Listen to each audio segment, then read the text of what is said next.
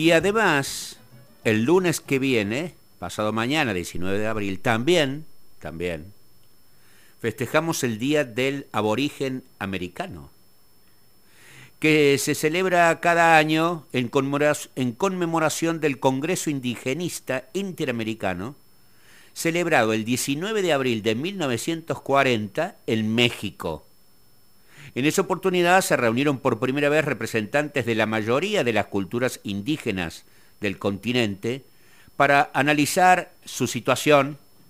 y las adversidades que enfrentaban. Argentina reconoció esa fecha cinco años más tarde, aunque debemos admitir, los argentinos, que los derechos de los aborígenes distaron mucho de ser una prioridad para nuestros gobiernos a lo largo del siglo XX. Recién con la reforma constitucional de 1994 se comenzó a cambiar la tendencia, ya que en su artículo 75 se incluyó entre las responsabilidades del Congreso de la Nación el reconocimiento de la preexistencia étnica y cultural de los pueblos originarios, el derecho y respeto a su identidad, como así también a una educación bilingüe e intercultural, reconociendo a su vez la personería jurídica en sus comunidades, la posesión y propiedad comunitarias de las tierras que tradicionalmente ocuparon, entre otros, entre otros derechos de los aborígenes. Estaba leyendo que nuestro José Pepe Ortega, columnista de política internacional, y su compañero Santiago Espósito, docentes de la Universidad Nacional de Córdoba, eh, han hecho referencia por estas horas a una situación dada en este contexto que acabo de anticipar en la provincia de Neuquén, de un viejo litigio judicial que las poblaciones aborígenes de un sector de los neuquinos vienen llevando adelante con el gobierno de la provincia de Neuquén. ¿Por qué? Por la constitución de un municipio en tierras que donde conviven los aborígenes con el resto de los habitantes eh, neuquinos del lugar. Por eso le hemos pedido a Pepe que hoy nos refiramos, aprovechando la conmemoración del Día del Aborigen de pasado mañana y, y siendo que los pueblos originarios de toda América Latina están buscando sus derechos, que nos refiramos a esta cuestión. Hola Pepe, buen día, ¿cómo va? Hola Jorge, hola Andy, feliz cumple. Y sí, efectivamente, eh, el 8 de abril la, Corte Suprema de Justicia de la Nación este, hizo pública una sentencia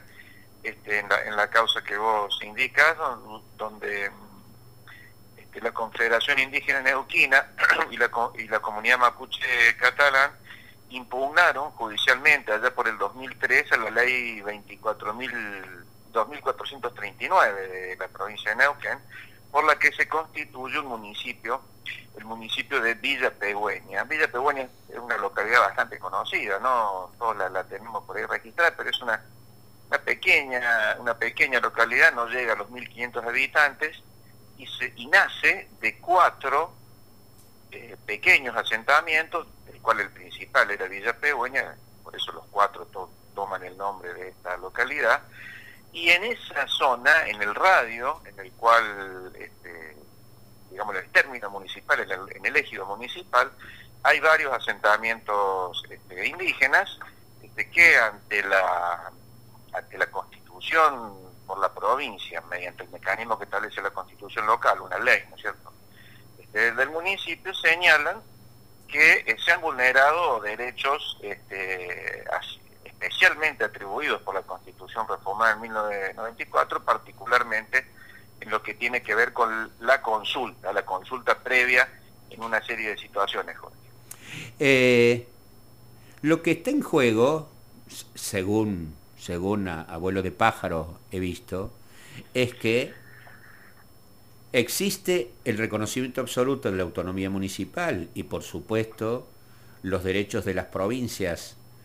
en relación a sus constituciones provinciales para crear instituciones eh, municipales como la que está en juego y al mismo tiempo el reconocimiento de la Constitución Nacional para los pueblos originarios que habitan esos lugares desde hace años y años y años para que pueda haber una, una confluencia entre un derecho y otro. ¿Esto es así? Sí, en realidad las comunidades que han reclamado planteaban, ¿no es cierto?, que se había vulnerado la, consulta previa a la sanción de la ley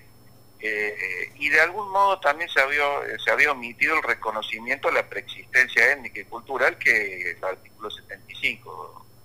este, inciso 17 de la Constitución Nacional eh, precisamente establece, ese fue su gran aporte en aquella reforma de 1994, ¿no? Y ellos eh, enancan esta, esta serie de, este, de omisiones más allá del artículo este específico en el, en el bloque federal de constitucionalidad, ¿no es cierto? En, el plexo que conforman la propia Constitución Nacional y todos los tratados internacionales que tienen jerarquía constitucional, a, la que se adosa posteriormente eh, la propia suscripción que hizo la Argentina de instrumentos como el Convenio 169 de la OIT, entre otros, ¿no? Entonces, eh, en, una primera instancia, el Tribunal Superior de Justicia, bueno, llegan a la, a la, Corte de, Neuquén, rechaza el planteo, se eleva a la Corte, y la Corte eh, vota, los cinco miembros votan. Hay un voto de mayoría, este que eh, firman Lorenzetti, Hayton y el doctor Maqueda, nuestro querido maestro, este, y hay una, este, digamos, un voto que llega al mismo camino, pero con fundamentos disidentes o divergentes, de otro gran maestro del derecho municipal, querido también por nosotros, como es Horacio Rosati. Eh, Horacio fue estuvo en el tribunal de tesis de Marcelo Bernal, para que vos te des cuenta por ahí la cercanía. Ah, Sí, sí. Este, y, este, y un voto en disidencia de este, el doctor Rosenkrantz, el presidente del, tribunal. En definitiva, em, la Corte em, resuelve por la validez de, la, de la ley que crea el municipio, ¿no? porque se habían respetado eh, los pasos eh, procedimentales que, conforme el artículo 5, el 123 y los de la Constitución Nacional y los artículos concordantes de la Constitución neuquina en cuanto al proceso para llegar a ese municipio autónomo. Pero le ordena a la provincia de Neuquén, o del Neuquén, como, como se debe decir, a, establecer una serie de instancias institucionales que permitan garantizar mecanismos de consulta y comunicación permanente ¿eh? para este, que puedan involucrarse en tanto comunidades, vale decir, en tanto colectivos con una entidad institucional o, digamos jurídica este, reconocida, para que puedan eh, así ser partícipes de las políticas públicas, de las decisiones de gobierno que las involucran, ¿no? Em, en ese sentido, si querés, después podemos repasar un poco algunas ideas del fallo. Sí, por supuesto, por supuesto, porque estamos, estamos analizando cuestiones concretas, muchas veces, eh, muchas veces, para la mayoría de los legos, eh, se nos pasan por alto estas cuestiones que tienen que ver con eh, la vida misma cotidiana de las personas, de las sociedades, de las comunidades, eh, de los colectivos, como bien dices, y en este caso, el reconocimiento por parte de Argentina eh, en, su, en su articulado constitucional de los derechos de los pueblos originarios, de la firma de tratados internacionales que tienen en cuenta estas realidades, conllevan a que uno deba ver en los casos concretos cómo se aplica esas normas constitucionales. Eh, vayamos al, vayamos al, al, eh, al, fallo. Es interesante y es interesante también el contexto regional en el cual, ¿no? Porque no estamos analizando un fallo de un, de un tribunal, el máximo tribunal nacional, pero dentro de un contexto, ¿no? Porque aquella reforma del 94 se inscribió en una tendencia que ya había marcado Brasil en su momento en el 88, Colombia, eh, de, empezar a reconocer eh, ciertos derechos diferenciales, como lo llama Rosati en el fallo, este, a las comunidades indígenas, este, pero mm, en una mirada todavía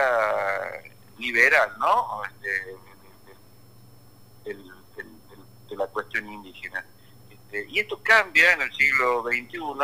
y hay dos constituciones en el siglo XXI, son la de Bolivia y la de Ecuador, que ya nos van a dar otra mirada, ¿no? Admitiendo la, plurinacionalidad, que la mirada liberal constitucional no admite, ¿no? Este, y señalando toda una serie de pautas porque nos llevan ya por los caminos del buen vivir y demás, que a lo mejor en otra columna lo podemos desarrollar. Entonces, en el siglo XXI, un fallo en la Argentina vinculado a estos temas es interesante porque uno puede ver hasta dónde eh, aquellos postulados de la transición democrática, en donde por un lado va sólida la autonomía municipal y por otro va esta idea de reconocer la preexistencia de los pueblos indígenas, y asignarle algunos derechos compensatorios, diferenciales, como quieras llamarlo, eh, se pueden encontrar en, un mundo en el cual ya, o en una región en la cual han, ido cambiando algunas fallo de la mayoría este, va por la autonomía y, siguiendo el dictamen de la doctora Gils Carbo, que todavía estaba en, el cargo, muy importante, ¿no? Y prestigiosa, jurista argentina, que se tuvo que ir y todavía no está claro por qué, déjame decirlo, este, mm, ella había hecho un señalamiento muy interesante que el fallo sigue en, tributando esta idea, ¿no? De afirmar la, la, autonomía, eso no, no hay dudas, pero de imaginar, de hacer una suerte de, de exigirle a la provincia que haga una creación de derechos en la cual las comunidades en todos aquellos puntos este, que puedan estar involucrados sus derechos, su preexistencia étnica, este, aquellos derechos que le, reconoce la Constitución el plexo internacional este, en tanto indígenas, los llamo así porque así los llama la Constitución, ¿no es cierto? Em, puedan ser reconocidos. Y este, Rosa te agrega en ese sentido este, que esto no se trata de crear un Estado dentro de otro Estado, ¿no? Este, eh, no significa que hay una comunidad cerrada, soberana, dentro de otro Estado que sería el provincial o el Estado municipal, sino que hay una necesidad de hacer coexistir, de hacer viable, ¿no es cierto?, por un lado, esta, esta, esta, esta plena vigencia de derechos individuales, de derechos colectivos, digo, que tienen los, indígenas, y por otro lado, este, la razón de Estado este, que, importa este, organizarse en, todos niveles del Estado Nacional, provincial y municipal. Villa Pegüeña tiene origen allá por, por, el año 78, 77, 78, en tanto eh, asentamiento luego evolucionó al municipio, pero tiene una, ancestral este, presencia de, comunidades este, en ese territorio, Interesantísimo realmente. Bueno, vamos a seguir la evolución después del fallo de la Suprema Corte de Justicia a ver cómo se instrumentaliza directamente en el terreno. Muy bueno, Pepe, muy bueno. Sí, yo, yo quería agregarte que a mí me parece, pero muy, rápido, digo, pensando en aquella enseñanza de Sarmiento o Alberdi, ¿no? en tanto el municipio como escuela, este, a mí me parece que lo que la Corte plantea va a ser difícil de concretar, pero va a ser un desafío muy interesante para empezar a analizar alguna idea que nos lleve finalmente en, muchos años a reconocer o no la plurinacionalidad, ¿no? Eh, me parece que ese esfuerzo que le pide la, Corte a la provincia de Neuquén eh, es un germen eh, para buscar un camino que a lo mejor en algunas hipotéticas reformas del futuro, que a lo mejor no veremos nosotros, esto ya sea una realidad, Jorge. Toba, Pilaga, Mocovíes, Diaguita, Calchaquí, Mapuche, Huichi, Guaraníes, Collas, Chiriguano, Tehuelche, Vilela Mestizados, Chorote, Huarpe, Comechingones, Pampa, Ranquel, Querandí, Ona, Mataco, Chane, Quilmes y Chulupí. Son las 24 comunidades aborígenes que habitan en nuestro suelo. Qué bueno que se recuerde este lunes. ¿Algún tema para el final?